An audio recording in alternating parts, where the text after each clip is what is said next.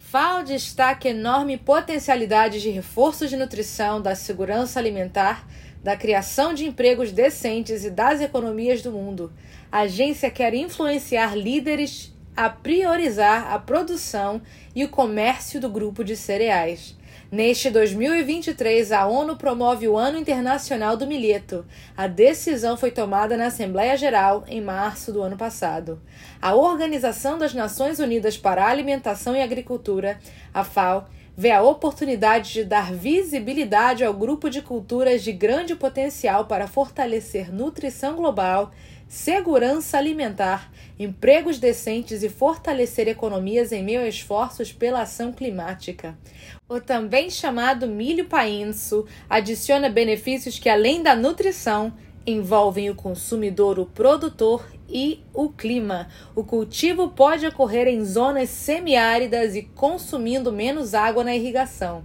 A cultura do milheto é resiliente e feita em regime de sequeiro.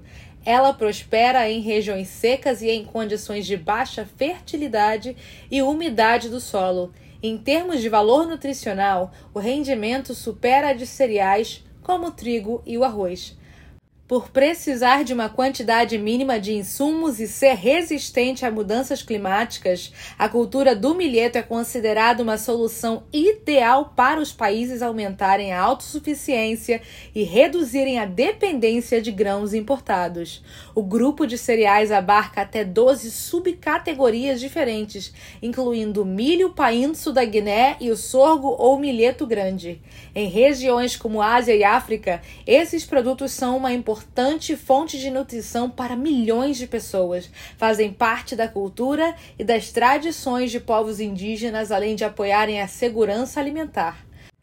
Para o diretor-geral da FAO, Tidon Gil, a cultura ancestral tem alto valor nutricional, pode desempenhar um papel importante e contribuir nos esforços coletivos para capacitar pequenos agricultores. Os benefícios do milheto se estendem ao impulso ao desenvolvimento sustentável, à eliminação da fome, adaptação às mudanças climáticas, promoção da biodiversidade e a transformação dos sistemas agroalimentares.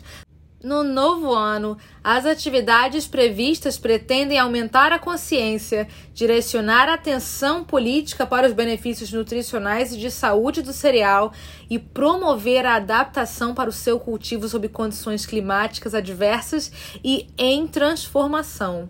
O Ano Internacional do Milheto também quer divulgar formas de produção sustentável, destacando o potencial para oferecer novas oportunidades de mercado para produtores e consumidores.